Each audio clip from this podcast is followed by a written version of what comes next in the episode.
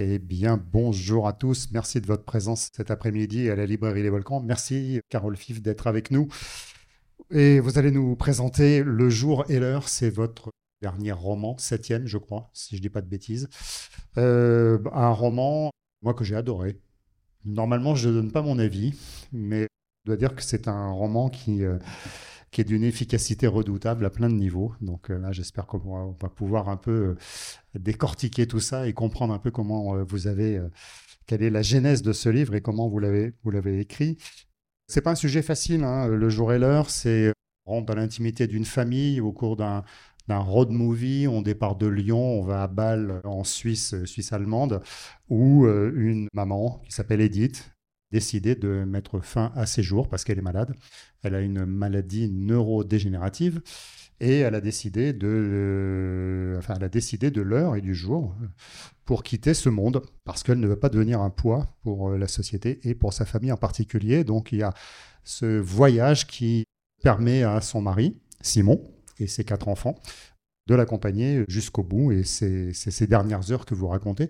Alors la première des choses, moi, que j'ai envie de vous demander, c'est comment cette idée est arrivée. Est-ce que vous avez vécu quelque chose vous-même ou est-ce que vous avez eu quelqu'un de proche de vous qui, qui a vécu cette... On ne peut pas qualifier ça d'aventure, mais ce moment fort de la vie? Euh, Oui, bonsoir. Merci d'être là. Alors en effet, je suis très contente d'être à Clermont-Ferrand déjà parce que c'est la première fois que je viens ici au Volcan. Donc, euh, magnifique librairie, je suis très, très contente et très touchée d'être invitée. On a votre question. Oui, c'est un. J'écris toujours sur des sujets qui m'ont traversé d'une manière ou d'une autre. Et celui-ci, c'était en 2017. C'était une amie à moi, Edith, qui effectivement était en quelqu'un que j'admirais beaucoup, une femme très forte qui avait été infirmière puis euh, avocate dont le mari était médecin, les, tous les enfants, euh, j'étais aussi amie avec ses filles qui avaient plus mon âge, qui étaient plus de ma génération toutes médecins, euh, presque toutes, et des femmes fortes, gynécologues, euh, des, métiers, médecins, médecins des prisons, euh, généralistes, enfin des, dites m'annonce qu'elle a cette maladie dégénérative et et quelques temps après, je la vois et elle me dit bah voilà, la semaine prochaine, je fais je pars en week je pars en week-end à Bâle. je ne reviendrai pas. Elle m'explique, elle était encore en pleine apparemment en pleine forme. Elle avait des douleurs, mais qui ne se voyaient pas. Et elle avait décidé de ne pas vivre, effectivement, comme vous l'avez dit, Olivier, l'agonie qui allait avec la maladie. Donc, elle a choisi vraiment le jour et l'heure, parce qu'elle ne voulait pas être. Enfin, vivre la... en tant qu'infirmière, elle connaissait l'étape d'après de, la maladie. Elle ne voulait pas vivre l'agonie euh, qui allait avec sa maladie. Donc, la dernière année, ses mains commençaient à se paralyser. Et c'est vrai que pour aller en Suisse faire ça, faut encore être capable de faire le geste le geste d'actionner la pompe létale. C'est voilà, comme vous dites, c'est vraiment une mort volontaire assistée. C'est plus du côté du suicide que de l'euthanasie en fait. On, se donne mort à soi-même. faisons un peu de sémantique, on est bien d'accord. Hein. Par rapport à la, l'euthanasie, la, personne n'est pas consciente de ce qui va se passer. Si, elle est consciente, mais c'est quelqu'un d'autre qui lui euh, qui lui fait la piqûre. Alors que là, quand c'est mort volontaire ou un suicide assisté, c'est soi-même qui se donne la mort en prenant euh, un produit euh, létal, voilà, quel qu'il soit. Donc en Suisse, c'est comme ça. En Belgique, on est plus, c'est plus une euthanasie. Et c'est vrai que quand on est à Lyon, bah, on, a plus cette proximité avec la Suisse. C'est plus. La Belgique, c'est plutôt les gens du Nord ou les Parisiens. Voilà, il y a cette espèce de géographie, euh, des contours de France qui fait qu'on va plutôt là ou plutôt là. Et euh, en tout cas, Edith euh, part donc de Lyon avec sa famille. Et c'est effectivement, excusez-moi par rapport à votre question, c'est quelque chose qui a inspiré ses amis. Et moi, j'ai absolument pas compris quand elle m'a dit ça. Elle était encore vivante, joyeuse, et une semaine après, elle partait, quoi. Et ça m'a semblé d'être très, très, très brutal, en fait. Comme ça l'a semblé aussi, je pense, à ses enfants. Et j'ai eu besoin, tout ce week-end-là, de... où ils sont partis, j'avais envie de les appeler, mais on, ne pouvait pas. Ils nous avaient dit non, c'est bloqué, on répond à aucun SMS, à aucun appel. Tout ce week-end-là, j'ai pensé à eux, dans la voiture, partir, parti comme ça, voyage familial euh, dont on part à 6, on revient qu'à 5, parce que c'était fixé le lundi à 9h du matin, cette mort volontaire. Je me suis dit, mais parce que pour faire ça en Suisse, il faut arriver trois jours avant sur le territoire. Donc, quand même, les, c'est très particulier. Pendant tout le week-end, effectivement, je n'ai fait que penser à eux, à comment ils pouvaient vivre ce temps-là, ces, derniers repas, ces derniers moments, ces dernières balades dans un pays étranger. Enfin, comment. Ça m'a semblé absolument ahurissant, en fait. Pour ces filles aussi, comment on peut accompagner sa mère, ça, ça me semblait à la fois terrible, parce que c'est quand même une situation, effectivement, assez inédite dans l'histoire de l'humanité. C'est-à-dire que Personne ne connaît le jour et l'heure de sa mort. Heureusement. Heureusement, c'est ce qu'on se dit, voilà. moi, ce, timing, enfin ce décompte me, semblait terrible, terrifiant. Et en même temps, c'est vrai que par exemple, même les, condamnés à mort, euh, avant l'abolition de la peine de mort, on ne leur donnait jamais le jour et l'heure, en fait. On, les prévenait le, matin à la dernière minute euh, qu'ils allaient être tués. Donc, euh, il y avait cette. C'était considéré comme une torture supplémentaire. Et donc là, mais en fait, ce qu'on voit dans le roman, c'est que Edith va réagir tout à fait. Elle n'a qu'une. Quand elle annonce ça à ses enfants, elle n'a qu'une hâte. Hein, c'est euh, elle n'a qu'une, enfin pardon, elle n'a qu'une euh, qu'une joie. C'est, elle, elle annonce à ses enfants comme si elle avait euh, été reçue un examen. Enfin, c'est vraiment pour elle, c'est une très bonne nouvelle d'avoir cette date en Suisse parce que voilà, elle, elle est souffrante, elle est dans son corps souffrant et elle ne voit plus les choses comme comme nous, comme les proches, comme l'entourage. Voilà. Oui, c'est ça. Ce temps qui s'égrène vers l'inéluctable, finalement, le malade ne, la, ne l'appréhende pas du tout comme ceux qui vont rester, en fait. Exactement. Oui, lui, il est vraiment, enfin, elle était vraiment dans sa maladie, dans son corps. Elle n'avait qu'une peur, c'est de rater la date en Suisse. Et c'est vrai que quand on voit des reportages sur euh, ces gens qui vont à l'étranger pour faire ce genre de démarche, on voit tous qui sont très très motivés. En fait, il n'y a aucune hésitation. Et euh, donc, euh, bon. D'ailleurs, il y a très peu de gens qui annulent à la dernière minute. Enfin, c'est quelque chose qui est en général bien, bien pensé. C'est très cadré. Et donc, elle a qu'une, même à la dernière minute, elle a peur que ça rate. Donc, elle, fait, mais ça marche pas. Enfin, quand elle envoie le truc, jusqu'à la dernière minute, elle n'a qu'une peur, elle sait que ça rate. Or, ses enfants réagissent très différemment. Réagissent tous très différemment. Et c'est à travers ses proches que j'ai voulu raconter ce voyage-là. C'est vrai qu'elle ne l'entend jamais, parce qu'il me semblait que bah, ces voix-là, les voix des mourants, des partants, des gens malades, il y avait déjà plusieurs livres qui, euh, comme celui d'Anser. Il y a déjà plusieurs livres qui en parlaient. Et j'avais besoin de mettre en voix, bah voilà, c'est l'entourage d'Edith, puisque moi, je faisais partie de l'entourage aussi, mm. de comprendre comment ses enfants et son mari vivaient ça. C'est marrant qu'on a glissé de la réalité vers votre fiction. Oui, tout à fait. Vous avez raconté l'histoire de la vraie Edith et on est déjà dans, dans le livre. La fiction Oui, absolument. C'est compliqué de se lancer dans un roman alors qu'on sait qu'on va parler de quelque chose qui est, pour la majorité des gens, tragique. Euh, oui, c'est vrai. Euh, c'est pas un sujet facile et euh, en même temps, bah, c'est euh, c'est la vie, la mort, quoi. Moi qui ai fait des études de philosophie, c'est vrai que j'ai été construite par mes études dans cette idée que la, méditation de la, la méditation de la vie et pardon, la méditation de la mort était faisait partie de la vie, quoi. Et que bah, philosopher, c'est apprendre à mourir, que avoir conscience de notre finitude, bah, c'est quand même le début de la pensée humaine et quand on vit dans cette inconscience de notre, de notre mort, on est quand même dans le divertissement pur et euh, pascalien. Et donc cette nécessité de penser, pas tout le temps, mais en tout cas d'avoir cette conscience de la mort me semblait importante. Et c'est vrai que c'est aussi pour moi une façon de raconter ces nouvelles façons de mourir, parce que c'est quand même assez inédit, ces, ces façons d'aller en Suisse, en Belgique. Euh, et, euh, c'est inédit pour les Français, parce qu'en France c'est interdit, par contre en Suisse c'est autorisé depuis 1480, c'est ça? C'est ça. Alors le Conseil de l'ordre dit non, mais la loi euh, prévaut. Tout à fait. Exactement. Donc en Suisse c'est effectivement interdit dans la... par le Conseil de l'ordre, mais c'est dans la loi, c'est constitutif et on ne peut pas l'empêcher. Donc D'ailleurs, c'est très très cadré. Elle va rencontrer plusieurs médecins pendant ce week-end euh, et qui vont tous lui demander est-ce qu'elle est toujours d'accord? Est-ce que voilà, c'est pas quelque chose qu'on fait à la va-vite? C'est quelque chose de très très euh, cadré et c'est très bien. C'est plus sécurisant à la fois pour les gens, pour les accompagnants et pour les. Alors là, c'est fait par des euh, c'est les médecins qui accompagnent, mais elle est aussi accompagnée par des gens d'une association. Donc c'est très particulier. Donc c'est vrai qu'en France, j'ai aussi voulu que ce livre sorte maintenant parce que ce livre, même si j'avais euh, commencé à prendre des notes sur ce livre il y a quelques années, puisque Edith est morte en 2017, j'avais envie de, participer au débat qui a eu lieu avec la, la Convention citoyenne au printemps. Et j'entendais euh, les, débats très clivants, euh, télévisuels, sur les pour, les contre, les lobbies des médecins, les religieux, les citoyens, qui à 75% ont quand même dit qu'il fallait que quelque chose change dans la loi en France. Et j'avais envie de faire entendre bah, la voix des enfants d'Edith et de son mari, qui sont tous médecins presque. Et parce que ça me semblait important de montrer aussi euh, comment on pouvait vivre ça, ces, morts programmées en fait. Ce que ça faisait aussi à l'entourage, c'est des nouvelles façons de, mourir, les points positifs, les points négatifs, ce que ça a changé en fait au niveau de l'existence. Quand on écrit, c'est vrai qu'on n'est que là-dedans, dans comment ça se passe en fait dans la description des, des, choses et des ressentis. On est dans le, dans le comment. Dans Voilà, c'est ce qui m'intéressait de décrire en tout cas. Il y a une loi qui s'appelle la loi Leonetti en France hein, qui encadre ça, mais on est quand même très très loin de cette liberté qu'on peut trouver en Suisse. Hein. Oui, la loi Claes-Leonetti de 2016 dit simplement qu'en cas de souffrance euh, qui résiste à, toute médecine, hein, souffrance morale ou physique, on a le droit d'endormir les gens. Alors, euh, en leur de, si les gens sont d'accord, donc une sédation profonde et continue jusqu'à la mort. Et c'est-à-dire que les gens meurent, enfin la plupart des gens de toute façon meurent à l'hôpital en France seuls et sans savoir qu'ils meurent la plupart du temps.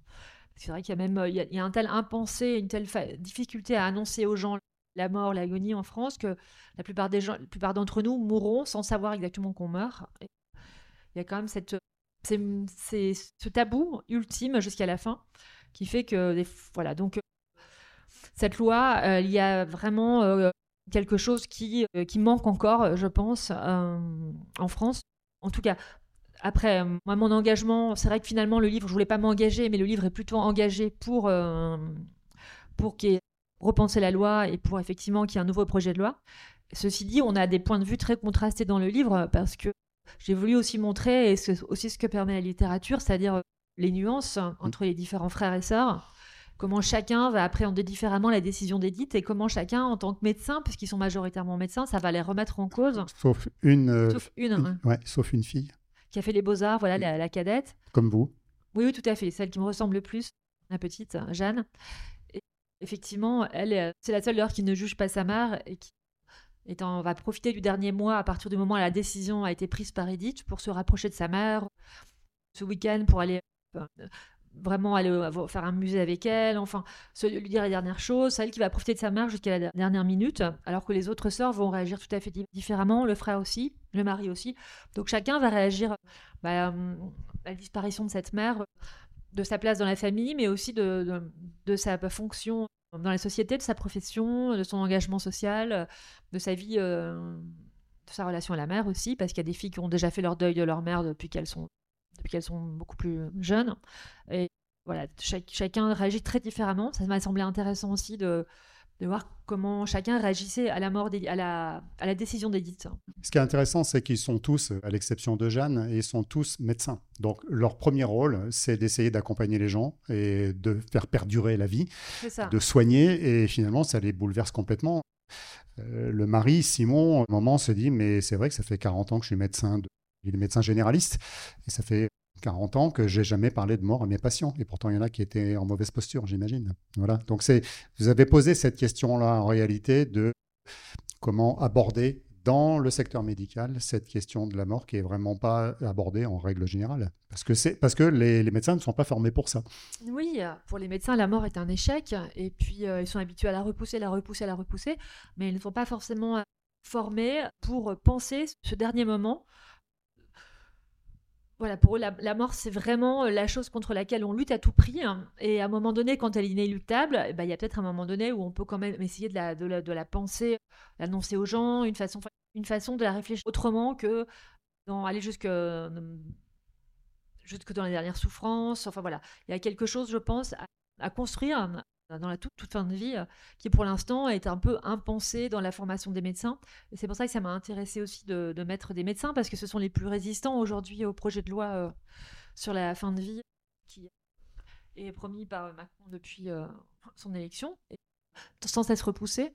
Et c'est vrai que les, médecins sont les plus résistants, parce que je pense aussi qu'il y a une perte de la toute-puissance qu'exercent les médecins envers leurs malades, malgré tout. C'est vrai que le pouvoir médical, alors ils disent on ne veut pas avoir le droit de tuer, mais euh, c'est pas tuer. Quand à la demande des gens, c'est bien, c'est bien différent. On voit bien que ce que fait Edith, c'est absolument pas. Euh, enfin, elle, elle s'envoie le produit toute seule, mais je veux dire, c'est voilà, c'est tout à fait différent. Voilà, je pense que moi, laisser la personne maîtriser sa fin de vie, c'est quelque chose de si euh, quand on a envie de partir, pourquoi pas. Enfin voilà. Donc ouais, les médecins je pense, sont encore dans une relation de cette puissance, ont du mal à lâcher. Donc c'est pour ça que ça m'intéressait aussi, ça m'intéressait de les, de les questionner dans leur pratique. C'est ce que fait Simon, parce que la décision de sa femme le met vraiment en porte-à-faux avec toute sa carrière. C'est vrai que quand un patient lui disait Donnez-moi le bouillon de 11 heures, euh, il partait sur la déconnade, sur le mode de la déconnade. Et absolument à aucun moment il entendait des mots à mourir, quoi il évacuait le sujet en permanence. Mhm. Et euh, son fils, qui est jeune généraliste, réagit et dans quelque chose d'un peu plus réfléchi quand même, en disant bah oui, la mort fait partie de la vie, pourquoi pas, c'est vrai qu'il y a quelque chose à penser, peut-être que quand même. Et Après, les filles, c'est bien différent parce qu'il y en a une qui est euh, gynécologue obstétricienne. Oui, donc qui est- elle, elle, elle est payée pour donner la vie, en fait. Donc C'est ça. ça qui est fou. Donc euh, voilà, accompagner sa mère pour le, le- le voyage ultime, c'est complètement euh, à l'encontre de ce pourquoi elle, euh, elle se lève tous les matins. C'est ça, donc elle est très en colère. La fille aînée, c'est la grande gueule. Ça m'intéressait aussi d'observer ses trois sœurs. Donc c'est une famille de, de sœurs et un petit frère. Et les, les relations entre les trois sœurs, qui sont, sont construites toutes les trois euh, un peu en, en opposition Elles ou en sont miroir. très, très différentes, ces Très trois sœurs. différentes, voilà. Euh, donc la, la grande gueule, l'aînée, la petite, la plus fragile, et puis celle du milieu qui est un peu plus effacée et qui en même temps est très a, a- un petit peu quitté le noyau familial depuis longtemps. Et elles sont voilà comment elles se sont construites. Et en tout cas, c'est vrai que l'aînée, du côté de la naissance que du côté de la mort, et elle est habituée à sauver les mères dont les accouchements se passent mal, sauver les enfants. Et la veille, c'est encore ce qui s'est passé pour elle à l'hôpital. Elle s'est couchée très tard à cause de ça, même elle a, passé- elle a fait nuit blanche. Et le matin, elle part de la part Dieu à Lyon pour accompagner sa mère euh, mourir, sa mère qui semble être encore en, en bonne forme et elle ne comprend absolument pas quoi. Elle est très en colère contre sa mère. Donc c'est pour elle que ça va être le plus difficile. Et à la fois, elle va accepter d'accompagner sa mère parce qu'effectivement, elle dit on ne peut pas refuser à quelqu'un d'être libre. Et c'est un peu ce qui m'a aussi ému dans cette famille, enfin en tout cas dans ce portrait que je fais de cette famille, c'est que s'ils sont tous euh, avec des désaccords et qu'il y a quand même beaucoup de tensions dans la famille, ils ac- ils acceptent tous d'accompagner la mère. Et c'est Mm. quelque chose de pas très, c'est pas facile du tout. euh. un respect de la décision, C'est ça. en fait. Mm. C'est ça. C'est une famille où on respecte la liberté d'autrui. Et c'est un peu le sens du roman aussi, je pense. Et le sens d'avoir une mort qui nous ressemble. Et je pense que la mort euh, d'Edith lui ressemble beaucoup. C'est-à-dire une mort euh, décidée, choisie. Et moi, je, suis pour qu'on ait tous cette liberté. De la- voilà, si, euh, je pense qu'il y a très peu de gens qui prendront cette décision et qui feront ça. C'est vraiment dans des cas très particuliers, quand on a des maladies très handicapantes et pour laquelle la médecine ne peut plus grand-chose. Mais je suis pour le, la possibilité d'avoir cette euh, issue-là, si Mm. vraiment on est prisonnier de son corps et qu'on ne veut pas vivre les dernières, les dernières semaines. C'est tout l'objet du travail de Marina Carrère d'Ancos, qui a présenté la, la- la problématique de son mari, qui, est- qui a aussi une maladie neurodégénérative, hein, c'est ça? Ouais. Exactement, oui. Mm. Qu'elle a rencontré alors qu'il avait déjà cette maladie. C'est très particulier. ouais. Alors, si, si on en revient à Edith, c'est vraiment une femme libre, Edith. Elle démarre comme infirmière, finalement, ça la saoule, elle fait autre chose, elle devient avocate, ce qui n'a absolument rien à voir. Oui, oui. Mais quelque part, c'est là qu'on voit euh, l'engagement de cette personne dans la société. Quand on est avocat, c'est pas neutre. C'est-à-dire qu'on va aider les gens souvent en difficulté, même quand ils sont en tort, on va quand même essayer de, les, de se débrouiller. Ça, c'est un trait de caractère important chez elle. Ça. Oui, tout à fait. C'est une militante, une femme engagée qui va essayer à ce que sa vie lui, lui ressemble beaucoup. Euh, ça- on comprend vite que son militantisme lui vient de l'enfance, du sentiment d'injustice qu'elle a subi quand elle était enfant. Ça, pour ça, toutes ces filles lui ressemblent beaucoup. Il y en a pas. Alors là, ils sont. C'est une famille vraiment de gens engagés. Il n'y en a pas un seul qui n'est pas comme ça. Son mari aussi. Elle, déteint vraiment sur sa famille. J'ai trouvé ça très beau.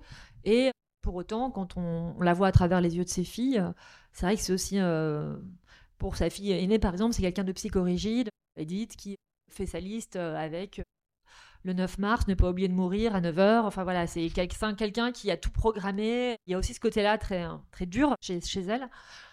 Donc, ses filles la perçoivent très différemment selon le lien qu'elles avaient avec elle. Mais c'est vrai que c'est le portrait d'une femme libre avant tout et euh, voilà, d'une femme dont la mort, sa mort lui ressemble beaucoup. C'est ça que j'ai trouvé à la fois très courageux parce que c'est quand même malgré tout quelque chose de pas facile quoi d'aller euh, pour soi de, de, de, de- savoir voilà c'est mon dernier week-end c'est mon dernier repas et c'est ce que je trouve aussi assez, à la fois assez cocasse dans le roman c'est de- pendant ce- la description de ce dernier week-end comment on vit les choses. Est-ce que c'est aussi important par exemple le, prix du restaurant quand on sait que c'est son dernier repas? Est-ce qu'on regarde encore à l'addition euh, en se disant bah, je vais prendre ça parce que c'est moins cher ou Euh, enfin toutes ces espèces de, de choses qu'on fait euh, parfois au quotidien enfin comment chacun vit ce dernier week-end ces derniers moments avec sa, sa mère comment chacun est déjà est encore dans la voiture ou est déjà ailleurs euh, et puis c'est les enfants d'élite sont tous adultes donc ils ont tous aussi recréé des familles à l'extérieur Oui, alors ils sont adultes, mais en même temps, le fait de recomposer cette famille le temps de ce voyage dans un gros véhicule, cette place, ça les ramène complètement vers leur enfance et finalement, on les remet dans un contexte. D'enfants oui, oui d'enfants où il y a beaucoup de choses qui ressortent, où les parents étaient, voilà, pre- étaient décisionnaires, alors que, et là, finalement, la maman, de nouveau, redevient décisionnaire, finalement, de, son propre cas. C'est ça, Mm. oui, oui. Ouais. Oui, oui, c'est vrai que c'est la... le véhicule familial, monospace ou le, le van quand ils étaient plus jeunes, dans lequel ils ont fait des, des, voyages. des voyages de, familiaux, des pays de l'Est, etc. Famille nombreuse, quand même quatre enfants à l'arrière. Et là, ils se retrouvent dans une configuration très enfantine avec les parents à l'avant qui décident de tout pour, pour eux. Et les frères et sœurs se retrouvent dans une situation, euh, voilà, comme s'ils étaient eux-mêmes à nouveau, euh, qu'ils avaient 7-8 ans. Euh, oui, c'est ça, parce qu'il y a des, vieux réflexes réapparaissent, c'est-à-dire que les sœurs s'engueulent, il y en a une qui supporte pas que l'autre qui parle trop fort, etc. Enfin, c'est, vraiment Donc on, revient, c'est le, c'est voilà, comme quand on était petit, en gros. Bah, c'est ça, mm. et c'est vrai que c'est ce qui, se passe plus ou moins quand on se retrouve comme ça tiraillé, enfin quand on est dans des, repas de famille ou des, situations comme ça où avec ses parents ou sa famille, on est tiraillé entre des attitudes. Bah, aujourd'hui, je, je suis adulte, j'ai un couple, j'ai des enfants, je suis moi aussi parent, et puis à la fois des vieux réflexes d'enfants ou les parents qui vont vous parler comme si vous aviez 5 ans. Donc euh, ils sont tous tiraillés entre toutes ces choses-là dans leur tête. Et c'est vrai que le livre, je l'ai écrit comme un roman choral avec des, des, monologues. vous êtes parti tellement vite qu'on n'a pas eu le temps de faire cette décision, cette description. Mais voilà, donc euh, chaque chapitre très court, et c'est la prise de parole d'un des enfants. Donc ça. donne un rythme incroyable. D'ailleurs, à la fin du livre, il y a une petite phrase sur la création euh, du texte par rapport à une commande, c'est ça euh, D'une scène nationale. Donc, euh, est-ce qu'il y a quelque chose de théâtral dans la Oui, oui, c'est un livre très théâtral. Et je ne l'ai pas écrit pour le théâtre, mais dès que j'ai parlé de ce texte-là, en fait, il y a plusieurs théâtres qui ont mmh. été donc là, on a signé avec une scène nationale à Dunkerque, puisque je suis originaire du Nord, qui va l'adapter au bateau-feu à partir du mois de janvier. Voilà. Mais ça, ça devrait fonctionner, parce que on est sur des, des, des, séquences très très courtes, très efficaces. Voilà, on voit, moi j'imagine bien déjà le séquençage. Euh, voilà. Donc, ce départ de Lyon dans le véhicule, et puis euh, là, c'est le, grand compte à rebours. Donc, il y a à la fois l'envie que ça soit terminé, mais de faire durer le plus longtemps possible. Il y a les dernières fois, mais on se rappelle aussi des premières fois. il, y a, tout, ce, mélange de, temps dont on ne sait plus trop quoi faire en réalité, mais qui, qui fonctionne bien finalement. Oui, puis ce qu'on voit aussi, c'est que j'ai voulu vraiment faire un cœur familial, mmh. un peu comme un cœur antique qui accompagne Edith dans ce. C'est pas facile quand même de, de, faire ce voyage quand on est perclus de douleur, qu'on est mal euh, devoir faire un voyage long en voiture et tout ça. Donc j'ai voulu faire passer ce voyage à travers les voix des enfants, faire avancer l'action à travers comme ça les, voix intérieures des uns et des autres. Donc ce sont des monologues intérieurs, un, un, dispositif romanesque très très usité aujourd'hui par les, romanciers contemporains et à la fois qui le rend très efficace d'ailleurs. Qui le rend très efficace, oui, pour le théâtre, d'autant plus puisque du coup on se retrouve dans la dans le soliloque de chaque personnage, dans sa tête et et ça permet de, donner quelque chose de très oral, de très fluide. C'est une façon survenue pour ce texte-là, euh, la même, même dispositif que mon premier roman il y a 7 ans. Il y a 7 ans. C'est mon septième roman, là, il y a 12 ou 15 ans, je ne sais plus exactement, où c'était aussi comme ça un monologue, un, un roman choral, plusieurs monologues qui s'enchaînent. Et c'est vrai que c'est une façon assez agréable d'écrire. Et ça correspondait très bien là, à, ce, road movie, à la voiture. Il y a vraiment cette unité de lieu, ils sont tous dans la voiture et de temps, puisqu'il y a ces dernières 48 heures. Et voilà, oui.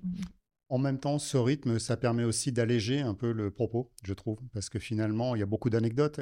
Vous usez de l'humour euh, à tir larigot, j'ai envie de dire.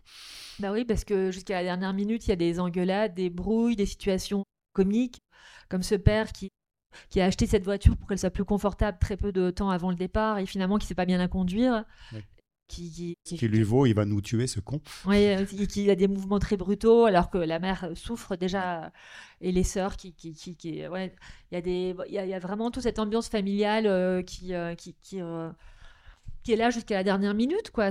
Jusqu'à la dernière minute, la vie, c'est de la vie, même cinq minutes avant de mourir, c'est encore de la vie. Donc c'est ça qui est, qui est intéressant à observer. Et puis il y a aussi chacun est là et en même temps chacun est aussi dans sa dans c'est un peu ça qui m'a semblé intéressant aussi. Quand on a un deuil dans une famille ou euh, un grand événement on, fait aussi l'occasion pour chacun de faire un bilan sur sa propre vie et d'interroger comment cette mort brutale ou ce départ brutal ou cette décision brutale de la mère remet la vie remet euh, repositionne chacun dans sa propre vie pour ça va parce qu'on mesure sa propre vie euh, à l'aune de cette décision et c'est aussi une façon de, de, de, faire un bilan pour chacun. Et ça j'ai trouvé ça intéressant aussi euh, le fils par exemple qui qui fait des qui a eu tellement peur de, pour sa mère depuis les derniers mois qui s'est précipité dans des dans des achats immobiliers euh, dans des espèces de voilà une façon de réagir qui est de se précipiter dans l'action en fait. Je trouvais ça intéressant comme réaction.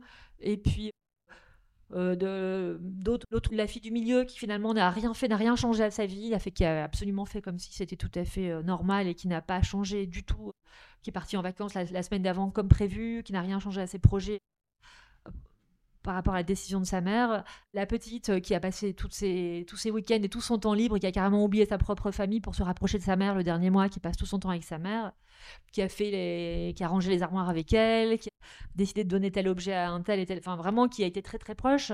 Donc tout ça, je trouvais ça aussi intéressant de voir comment chacun réagissait. Et puis euh, la fille aînée qui elle est en plein divorce, dont le couple vient d'exploser pleine violence conjugale aussi. Voilà. Et, à euh, cause de Tobira, c'est ça? Qui a découvert que son mari l'a trompé en allant sur Facebook. Qui donc est, le couple est, complètement explosé. La veille, elle a, enfin, voilà, tout, des engueulades avec son, des avec son mari tout le temps. Son mari qui ne se rend, qui, qui est resté en Afrique, enfin, qui ne se rend absolument pas compte de ce que traverse euh, sa conjointe. Donc voilà, tout, tout, tout, ça vient aussi interroger la vie de chacun en tant que voilà, c'est aussi c'est aussi intéressant. Mais enfin, vraiment, moi, ce qui m'intéresse aussi, vraiment, et c'est pour ça que j'ai écrit ce texte, c'est parce que je trouvais que c'était intéressant de comprendre, d'entendre la voix de ceux qui restent dans ces situations qui sont quand même nouvelles. Si la loi est amenée à passer, ou en tout cas pour tous ces gens qui accompagnent les, des parents en Suisse ou, euh, ou euh, en Belgique. Et puis de toute façon, c'est vrai que même quand ça se passe en France, parfois il y a des médecins qui aussi interviennent. Et la demande des enfants, euh, il y a quand même des, des choses qui se passent. C'est pas parce que la loi n'est pas passée qu'il n'y a pas des choses qui se font qui ressemblent beaucoup à ça en France, même si c'est toujours pas légal ça me semblait intéressant. C'est une nouvelle façon d'accompagner nos, morts, en fait. Mm. Comment c'est quand même assez nouveau, quoi, de, connaître comme ça le moment. Et puis, de... ce sont des nouveaux rituels, en fait. Ça me semblait intéressant d'entendre les enfants en parler et, le mari, comment on vit ça, en fait. C'est... Moi, ça m'a fasciné. Et j'aurais voulu être dans la voiture avec eux ce week-end-là, avec ses amis. C'est pour ça que j'ai écrit le roman comme une petite souris, voir euh, ce qui se passe. Quoi. Qu'est-ce que c'est que ce délire, en fait? Qu'est-ce que vous avez vécu? C'est ça qui m'a intéressé. Pour autant, vous n'avez pas souhaité euh, donner la parole à Edith? Non, j'ai pas réussi. Vous n'avez pas réussi? C'est pas un choix délibéré? Non, non, non. Ça sonnait faux. Oh, bah, vous savez, l'écriture, c'est beaucoup de l'artisanat, donc on essaye, et puis ça marche pas, on insiste, ça marche toujours pas, on cherche, machin. Il y, a des décisions, puis il y a aussi des choses qu'on n'arrive pas à faire, donc on fait autrement. Enfin, c'est vraiment artisanal, quoi. Et effectivement, la voix d'Edith, euh, j'avais pourtant Edith avait laissé un journal intime qu'elle a distribué à ses amis et à ses enfants, un livre de sa vie en fait hein, que j'ai eu aussi et qui racontait voilà en telle année j'ai fait mes études, j'ai rencontré. Elle se rencontrait beaucoup elle se racontait beaucoup à travers ses rencontres, à travers son mari, ses enfants, etc. Bah voilà, ça restait très factuel et euh, je voyais pas comment je pouvais la, faire parler d'outre-tombe, parce que j'ai vraiment eu le projet d'écrire ce livre quand elle était déjà partie. Ça me semblait très compliqué de faire parler une mourante. Alors c'est vrai qu'il y a un livre de Laurent Mauvigné qui m'avait beaucoup plu, qui s'appelait Loin d'eux, son premier roman, je crois, où on entendait le, gars qui se suicide, qui racontait à travers les voix familiales, mais on entendait aussi la voix du, jeune suicidé dans le roman. Et ça me paraissait beau, ça, c'était crédible, c'était, j'avais trouvé ça touchant, mais en, en, même temps très étrange, quoi. Et j'arrivais pas. Pour moi, ça, ça passait pas dans mon roman, ça me semblait pas. Vous venez de dire, je voulais pas donner la parole à une mourante, alors qu'en fait, elle est pas du tout mourante, elle est, vivante jusqu'au bout. Oui, oui, non, mais à, partir du moment où on est. Euh, dans moi, quand j'ai commencé à écrire le livre, elle était déjà morte. Mm. J'avais du mal à la, à la capter, en fait. D'accord. Alors, il y a, d'autres absents aussi, c'est ce qu'on appelle euh, traditionnellement les pièces rapportées qui sont nombreuses, donc euh, les petits-enfants, etc. Pourquoi ce, tous ces personnages qui auraient pu intervenir, qui auraient pu aussi donner leur avis? Parce que quand on, est, quand on adore sa grand-mère, eh ben on n'a pas envie qu'elle parte non plus. Donc on aurait pu, vous auriez pu donner parole aux, aux, maris, aux femmes et aux enfants. Donc là, pareil, vous avez euh, voulu garder ce, huis clos dans le, dans le véhicule et après à l'hôtel et dans les deux, trois endroits euh, avant la la touche finale. Mm. Oui, oui, c'est vraiment le huis clos familial, là, effectivement. C'est le mari, les enfants. Bah, c'est eux qui sont partis, c'est eux qui ont accepté de l'accompagner. C'est quand même une sorte de, Pas un cortège funéraire, mais il y a quand même quelque chose d'une ambiance de road movie dans la voiture. Et de vivre aussi, finalement, ce dernier week-end à Bâle, qui est quand même sympathique, par, plein d'aspects, parce qu'ils vont dans des bons restaurants, ils arrivent en plein carnaval, euh, dans une situation qui ne prêtait pas du tout à à rencontrer. Et il y a aussi. donc, c'est ça aussi qui m'a semblé intéressant, comment chacun réagissait par rapport aux ceux qui sont en action, qui sont dans les voitures avec Edith. Après, c'est vrai que les voix des, autres, on comprend à travers les, voix des conjoints que certains, à, travers les voix des enfants, que certains conjoints n'ont absolument pas compris. Par exemple, le mari d'Audrey, enfin, son conjoint n'a absolument pas compris ce qui se passait. C'est l'heure de l'inconcevable, que les gens comme ça qu'on a vu une semaine avant, moi, ce qui arrivé, quoi quand j'ai vu Edith une semaine avant en train de rigoler dans un café que j'ai pris un verre avec elle, qu'elle me dit bah voilà dans une semaine je, je ne serai plus là, on, on, comprend pas, il y a quelque chose. Donc les gens ont du mal à, comprendre. C'est ça qui est compliqué quand c'est programmé comme ça, c'est que c'est vrai que quand on, a, on voit les gens dépérir malgré tout dans la maladie, même si eux souffrent les derniers mois, qui sont dans un état pas possible à l'hôpital, bah, cet état de maladie nous prépare à leur, mort. Alors que là, bah, on les voit encore apparemment très bien, et ben le lendemain, ils sont plus là du tout. Et c'est cette... ce timing-là qui est compliqué pour les, pour les proches.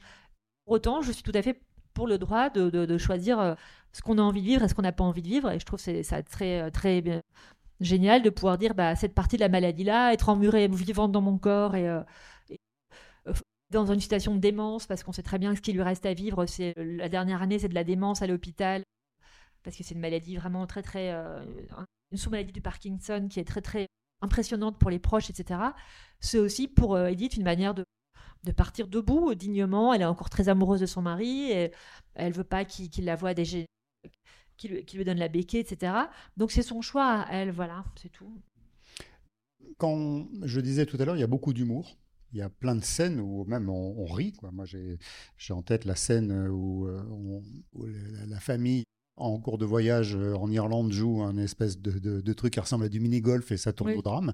Ah, avec ça, c'est, on, oublie, il y a une bulle d'un seul coup, on oublie complètement le, propos du récit et on rigole bien. Donc ça, c'était aussi un artifice pour essayer de, de, donner un peu d'oxygène sur un sujet qui peut être un peu plombant malgré tout. Oui, c'est aussi, bah, comme ils sont dans un cadre familial, c'est, euh, j'essaie de faire que deux, trois enfants racontent un souvenir de la petite enfance, voilà. Donc là, c'est un souvenir vraiment de voyage enfantin. C'est aussi ces souvenirs qui nous les rendent attachants parce qu'ils ont, euh, c'est les souvenirs d'une famille qui peuvent ressembler à plein de cartes postales, plein de photos de famille, quoi. En fait, c'était aussi pour montrer un petit peu le côté, bah voilà, on a été une famille, on n'est pas que ces, ces, gens qui partons pour la Suisse en, en 48 heures et qui allons au restaurant et accompagner notre mère et rencontrer des médecins, etc. On a aussi des souvenirs, on a aussi euh, ces cette, enfance en commun, c'est ça qui permet aussi de construire de, l'amour entre eux et pour le lecteur aussi une façon de s'identifier. Euh, c'est voir comment une famille comme ça grandit de, la vie jusqu'à la mort et là jusqu'à comment ils vont porter leur mère. Euh, c'est euh, une, façon de, l'accompagner aussi. dans la voiture jusqu'à jusqu'à la dernière minute. Je trouve que ce cortège funéraire assez beau, quoi. C'est ça qui m'a intéressé aussi. Parce que finalement, c'est quand même une sacrée célébration de la vie jusqu'à la dernière minute.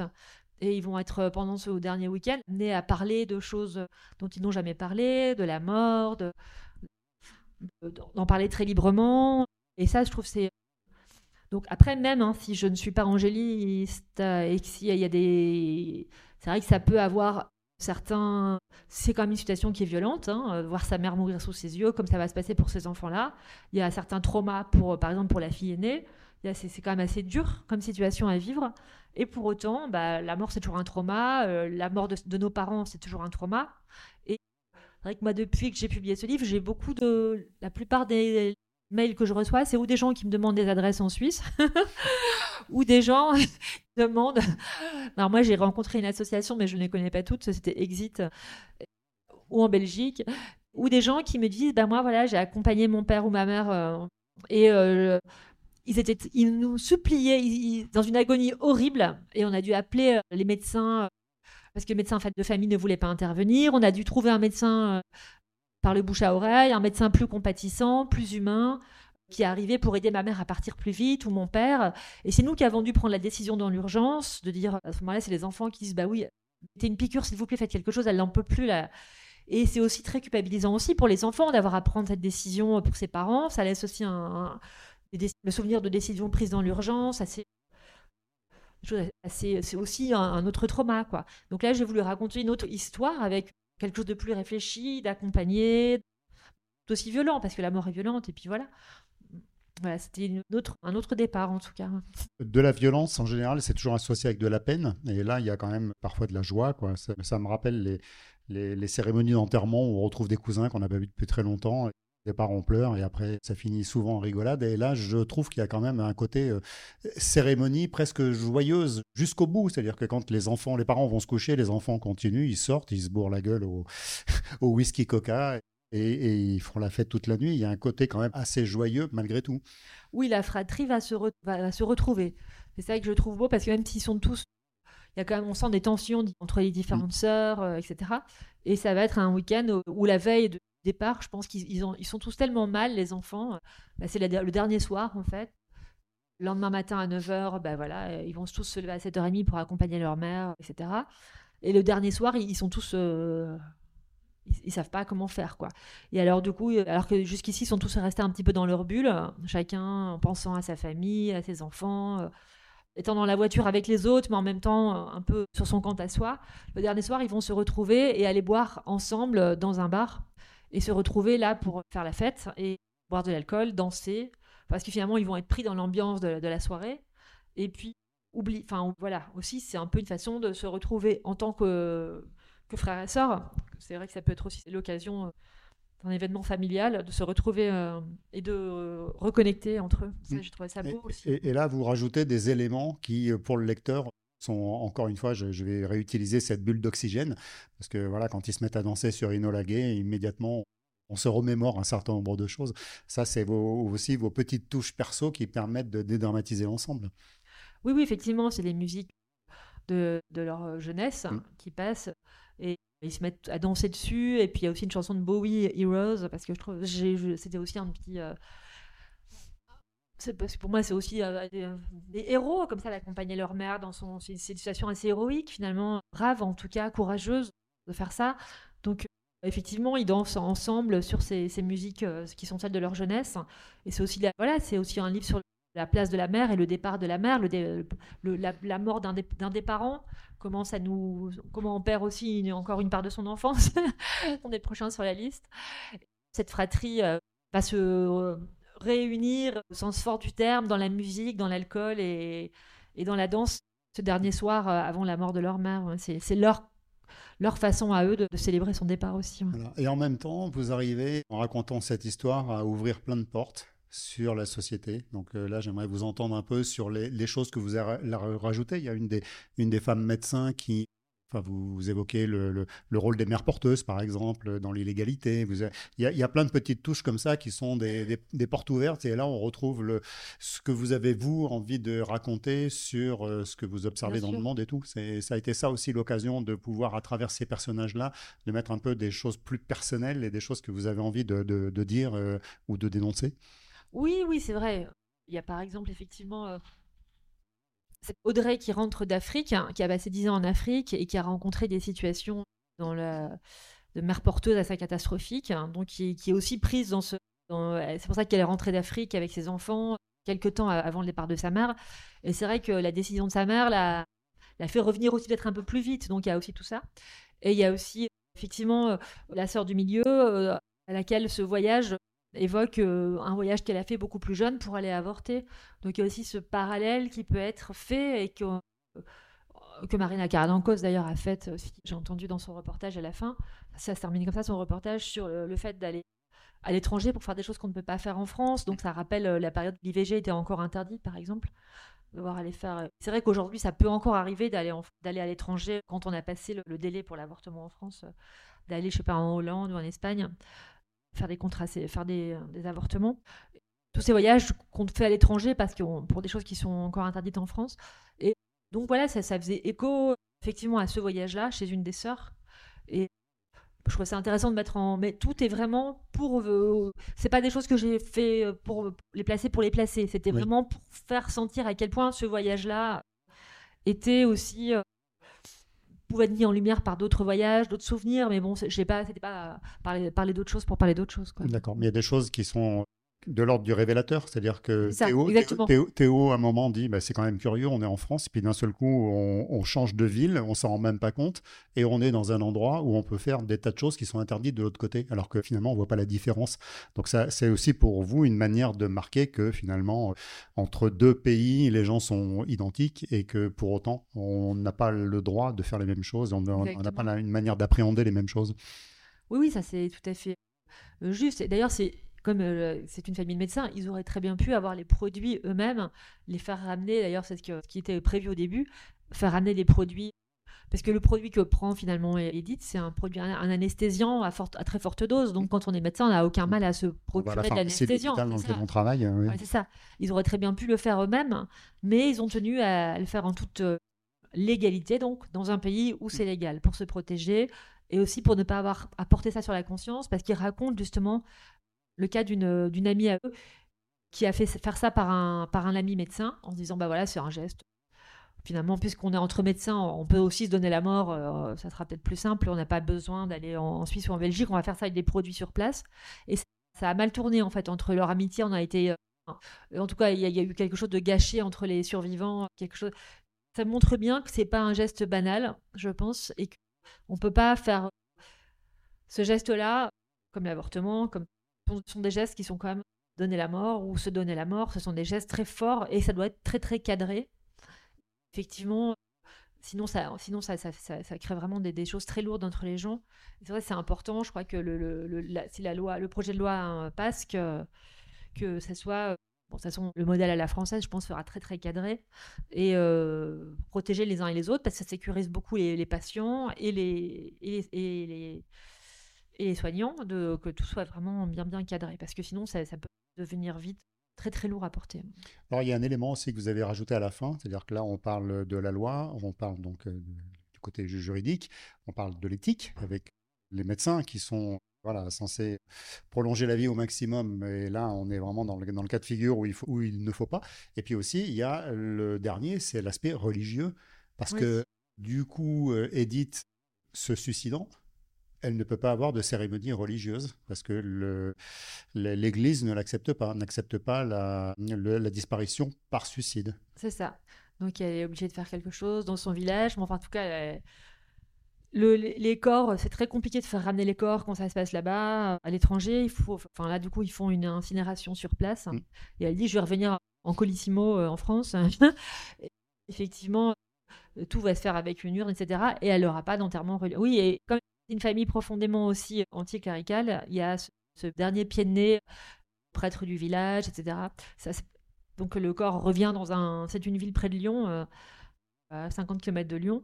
Et effectivement, tout ce- c'est une cérémonie laïque finalement qui, a lieu. Et euh, Edith en veut beaucoup parce que son tempérament de femme forte s'est forgé justement dans une école de bonnes sœurs, euh, suite à des réactions assez misérabilistes face à un handicap qu'elle avait quand elle était plus jeune. Donc elle est, elle comme son mari, très anticléricale, et donc euh, il y a, ils ne veulent pas que ça soit un enterrement religieux, mais dans tous les cas, c'est vrai que le prêtre, ne- c'est considéré comme un suicide, effectivement. Bien sûr. Anticlérical, néanmoins, Simon, maman, euh, il a- qu'est-ce qu'on va mettre comme musique? C'est ça. Et euh, c'est Barbara, c'est ça? Ça. Voilà, il y, il a- il y a des textes qui passeraient, d'autres qui passeraient pas. Donc malgré tout, il y a une petite réminiscence à la fin de, Oui. de, de qu'est-ce qu'il faut faire, pas faire. que- la morale revient finalement. Oui, oui, par ce biais-là, effectivement. Non, puis euh, elle demande une chanson de Barbara, et puis effectivement, euh, son mari tout de suite fait l'aigle noir. Puis elle fait non, mais quelle horreur, une chanson qui parle d'inceste. Mon enterrement, ça va pas la tête. Elle a vraiment en, en- dans l'idée d'autres chansons. Une chanson, effectivement, anti, anti-religieux. Je sais plus si c'est Brel ou Brassens. Et euh, qui, Brel, Brel. Brel, ouais. Mm. Et oui, j'ai pas. Je sais plus si moi j'avais. Je je n'ai plus ce souvenir là de, de la fin.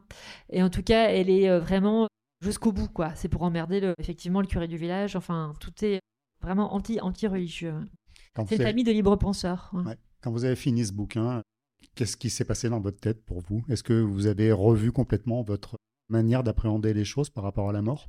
Oui, parce que je suis allée moi, euh, en Suisse, donc j'ai fait ce voyage jusqu'à Bâle et j'ai rencontré les gens de l'association. J'ai Je me suis assise à l'endroit où ça se passe. J'ai vu la maison, alors qui est très étrange. C'est hein, dans un pavillon, c'est on dirait dans n'importe quel pavillon en France. C'est C'est ça. pareil. Il y a juste un balai de, cam- de, de véhicules un peu curieux qui, euh, C'est ça, qui, qui stationnent et qui repartent, c'est ça? C'est ça. Parce que tous les deux trois jours, il y a comme ça des morts. Dans, le- dans... C'est des gens qui font, ça, qui font ça dans leur maison, donc euh, à domicile, euh, des gens qui sont dans une association bénévole. En- Encadré par de la police, non encadré par la police, voilà, médecin légiste. Donc il faut quand même euh, se faire être filmé en disant juste avant s'injecter le produit, je suis Oui, c'est un, je té- suis un témoignage. Un témoignage, voilà, pour la police. hein. Et, et ça se passe dans un pavillon euh, de banlieue. Enfin, on pourrait croire que c'est une petite maison, comme autant de petites maisons autour. Il n'y a rien qui, qui fait que là, euh, qui, aucun signe de l'extérieur, à part des arbres autour sur lesquels, à chaque fois que quelqu'un euh, est amené à venir mourir dans cette maison, il y a des petits prénoms qui sont accrochés sur les arbres autour, qui changent à chaque fois, des étiquettes avec les prénoms. Donc j'y suis allée, effectivement, je me suis assise là, j'ai vu le, bah, l'arrière de la maison avec la baie vitrée qui donne sur une, petite euh, forêt. Et donc, c'est ce que voient les gens en partant. Euh, S'assied là, euh, avec leurs leurs proches. Et puis, j'ai parlé un peu avec la dame et je me suis dit, bah, ok, peut-être que je ça sera mon tour dans 25 ans. Qu'est-ce que je vais faire d'ici là? Et je me suis, je suis repartie de là en, en me sentant étonnamment très, très vivante, en fait. Quoi. Ça m'a écrire ce livre qui parle finalement de, de la mort euh, aussi m'a rendu très vivante parce que cette pensée de la mort, cette proximité de la mort euh, on- rend très vivant parce que c'est vrai que se souvenir qu'on est mortel et que ça peut arriver et, et être conscient de où on peut le faire et de comment on peut le faire, euh, ça donne une sorte d'énergie vitale incroyable, je trouve. hein. Est-ce que finalement, c'est pas poser la question que la mort, elle pose un problème à ceux qui restent et pas ceux qui s'en vont? Oui, complètement. Mm. Oui, oui. Bah oui, complètement. Comment on vit avec nos morts et comment. Et je pense que la façon que, malgré tout, euh, ce que donne Edith à ses enfants et ce qu'elle m'a donné moi en écrivant ce livre, c'est une grande leçon de liberté. Il y avait ce livre de Noël Châtelet qui était la dernière leçon, dont elle parlait de la mort de sa mère. Et c'est vrai qu'en enquêtant pour ce livre, j'étais aussi très étonnée de voir que bah, donc Noël Châtelet était la sœur de Lionel Jospin et que l'année où la mère de Lionel Jospin et de Noël Châtelet a fait cette ce, euthanasie. hein. Euh, c'est l'année où Lionel Jospin a perdu les élections présidentielles et où il a renoncé à la politique, trois mois avant le, départ de sa mère, en fait. Donc je me suis dit, il y a des trucs quand même. Ça marque quand même des sacrés passages dans la vie, quoi. Donc peut-être que je, fais des, liens qui n'ont pas lieu d'être, mais euh, ça m'a quand même assez choqué de découvrir ça. Et c'est vrai que c'est un livre qui m'avait marqué, la dernière leçon de Noël Châtelet. Et c'est aussi une leçon de liberté qu'elle prend, quoi. Vraiment. C'est un livre qui a été écrit il y a 20 ans. Et, euh, et voilà, là, c'était ajouter un petit peu ma, ma- pierre à l'édifice en, montrant aussi comment le cœur familial réagissait dans son entièreté, dans sa. C'est pas juste la fille et c'est. Et c'est très particulier. C'est encore un départ différent. Mais c'est vrai que c'est un livre qui m'avait beaucoup marqué.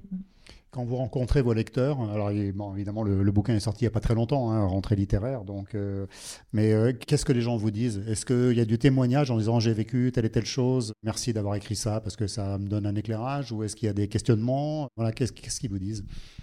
Et d'ailleurs, je vais vous le poser à vous. hein, Bah oui, vous allez voir, les gens euh, posent beaucoup de, me parlent beaucoup de leur mort à eux. Oui. Et Quand de- vous dites leur mort, euh, le- leurs proches morts. Non, non, Leur voilà, propre- enfin, oui, oui, pro- ouais, morts. ouais. Voilà, et parce que souvent, des, des morts qui les ont particulièrement euh, touchés, parce que ça s'est mal passé, parce que c'était dans des conditions euh, qu'ils estiment être indignes, c'est souvent ça. C'est des départs ratés, en fait.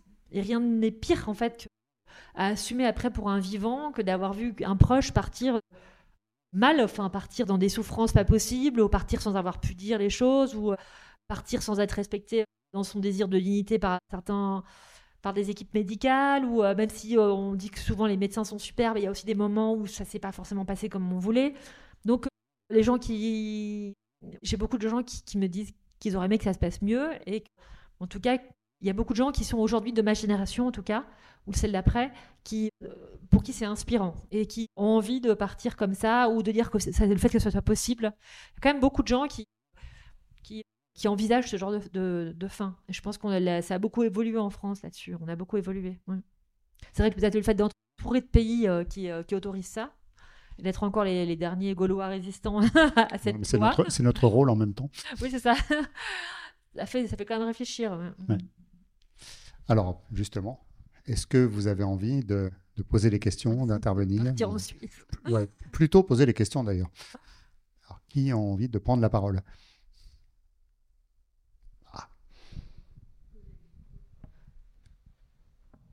Personne. Oui, je pense, oui, oui.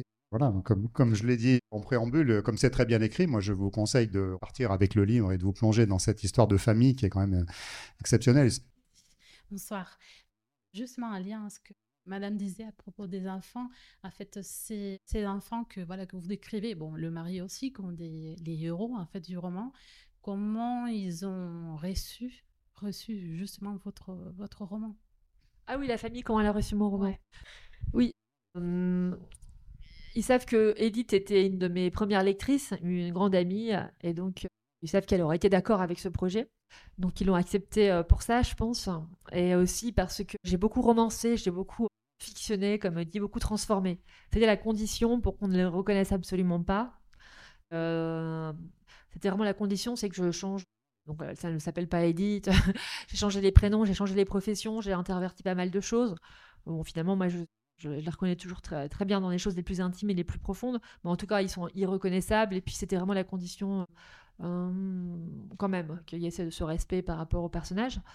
Mais euh, je pense que je, mon roman qui est le plus proche du récit, en tout cas, par rapport aux autres romans que j'ai faits, où il y a vraiment. Je suis restée quand même très proche de la réalité parce que c'est vrai que la réalité nous. Là, dans ce cas-là, m'a beaucoup, euh, moi, ému. Ouais, donc, je trouvais assez forte, quoi. Et cette famille, c'était réellement un papa médecin généraliste, une maman avocate et quatre enfants, dont trois qui sont devenus médecins? On est vraiment dans cette configuration. Oui, oui, tout à fait. Exactement. Ça, c'est l'exacte configuration. La sœur gynécologue aussi. Donc, tout, est, tout était, si j'avais voulu l'inventer, ça aurait pas été plus, plus oui, parce fort. Que ça paraît presque trop quand on, a, quand on commence. Oui, oui, oui. Disait, mais c'est pas possible. C'est ça. On n'a pas tous fait ça. oui, on m'a, on m'a, genre, on a dit vous avez construit vos personnages de façon comme si vous vouliez balayer un petit peu tous les corps médicaux, médicaux mais euh, je me suis vraiment inspirée de J'aurais pu euh, en faire peut-être moins, mais euh, celle qui est le plus inspirée de moi, finalement, qui n'est pas médecin, c'est la petite hein, Jeanne. Jaja Ouais, ouais, Jaja. Ouais. Mmh. Là, c'est, c'est comme si moi, j'avais été dans la voiture avec elle. Elle est un peu folle, Jaja, non Et en plus, elle, fait une crise de. Elle est, on appelle ça épileptique. Épilepsie, pardon. Ouais. Et oui, oui, elle est c'est la plus fragile, la plus sensible. C'est la, c'est celle qui est le plus proche de sa mère, qui comprend quand même sa mère, et effectivement, mais qui, qui en est malade quand même, hein, à qui ça provoque, chez qui ça provoque une, crise d'épilepsie pendant le voyage, etc. Il n'y a pas un côté euh, finalement meilleur récepteur quand on est artiste que quand on est médecin, parce que quand on est médecin, on est, il y a voilà, il y a, il y a, la, il y a la blouse, il y a le diplôme, il y a tout ça qui oblige à une certaine réserve, alors que l'artiste, lui, peut aller à fond. Et vous, avez fait les beaux-arts, vous. C'est ça. Avant d'être écrivain, écrivaine, pardon. C'est ça. Euh, vous avez fait les beaux-arts. Donc, euh, vous, vous maîtrisez, en fait, cette idée que l'artiste a une sensibilité un peu exacerbée. Oui, oui, complètement. Et là, en même temps, c'est intéressant d'aller explorer l'intimité des médecins, parce que quand c'est sa femme et quand c'est sa, sa, mère, c'est plus pareil que quand c'est un patient. Hum. Effectivement, ils se sont et là, on peut vraiment dire que ce sont les cordonniers les plus mal chaussés, quoi, parce qu'ils sont très. Ils réagissent. Ils oublient tout. Ils, ils oublient, comme le dit le, fils, il n'y a plus aucun savoir, il y a plus c'est votre mère et c'est tout quoi. C'est mmh. on oublie euh, tout ce qu'on a appris hein, à la fac et à l'école de médecine et on réagit pas du tout de la même façon face à un patient. Et je trouvais ça intéressant de voir que les médecins sont aussi derrière la blouse effectivement et derrière le savoir. Il y a euh, et, surtout, dans un cas comme ça, qui est quand même, qui, est à contre-intuition et ou contre-formation de tout ce qui, de tout, tout leur savoir et savoir-faire. C'est-à-dire que, effectivement, on en parlait, ils ont le serment d'Hippocrate, ils sont, sont là pour sauver, sauver la vie à tout prix et absolument pas préparés à accompagner la mort, alors que euh, ça devrait, enfin moi je pense, ça, ça pourrait être, euh, puisque c'est la suite logique de, enfin, à partir d'un moment quand euh, il n'y a plus aucune solution. À quoi ça sert de dire à un patient, on va vous faire une énième chimiothérapie, tout ça parce qu'on n'ose pas annoncer que de toute façon c'est foutu et que voilà, c'est très compliqué, effectivement. Mais je pense qu'il y a quand même ce tabou de la mort qui est très très fort dans notre société. Donc il n'y a pas simplement, pas simplement les médecins, c'est qu'on est tous là-dedans je trouve que ça, c'est quand même ce qui fait beaucoup de mal, en fait. Hmm. Et sans doute une problématique de formation des médecins qui sont des sachants. Donc euh, sur la médecine, ils sont euh, super opérationnels. Hein. Il, suffit, d'aller dans les hôpitaux pour voir que ce sont des grands professionnels. Mais en revanche, peut-être qu'il manque très clairement un, volet dans leur formation qui est un volet de communication et de voilà, de quasiment de sociologie. Oui, oui. Je pense qu'après sur le les médecins, par leur carrière, euh, de 40 ans de, médecine, on, commence à avoir un savoir-faire avec les patients et tout. Mais pour autant, ce sujet de la mort est toujours évacué. Et effectivement, il y a toujours ce rapport assez euh, vertical entre les médecins et les patients, qui est un, rapport effectivement expert, euh, comment on pourrait dire, pas innocent, mais quelqu'un qui n'a aucun savoir, voilà, ignorant, voilà, le rapport expert-ignorant, connaissant, patient, et qui fait que la médecine est souvent un rapport presque de maître à élève. Quand on est malade, c'est comme si on se retrouvait face à un professeur qui en savait évidemment, mais il y, a ça parce que ils ont ce savoir qu'on n'a pas sur, sur, sur, Mais il y a aussi euh, ce. Du coup, ça peut faire que au moment des décisions importantes, comme le moment de mourir, le patient se trouve dessaisi de cette, ce choix, de cette possibilité, de ce dialogue, et euh, ne peut pas choisir vraiment la façon dont il voudrait partir, le moment où il voudrait partir, et que souvent c'est les médecins qui choisissent à sa place. Et ça se passe à l'hôpital et les proches ne sont pas forcément au courant non plus. Et c'est souvent des, morts un peu à la sauvette où tout est un peu par, un manque de communication, je pense, et aussi parce que la relation n'est pas assez nourrie, réfléchie, pas assez horizontale. je pense que les, effectivement, les, médecins devraient écouter plus leurs patients jusqu'à dans leur envie de mourir et ne pas évacuer la question sitôt qu'un patient parle, de mort. Non, non, on va vous soigner. Non, non, on va y arriver. Non, non, vous en faites pas. Non. Aussi pouvoir affronter cette question de la mort et c'est ce qui nous manque et c'est ce qui nous rend malades, je pense. Mm. Mais sans doute ne sont-ils pas prêts à entendre ça parce qu'ils ne sont pas formés pour ça. Ils ne sont pas formés, c'est mm. ça. Oui, tout à fait.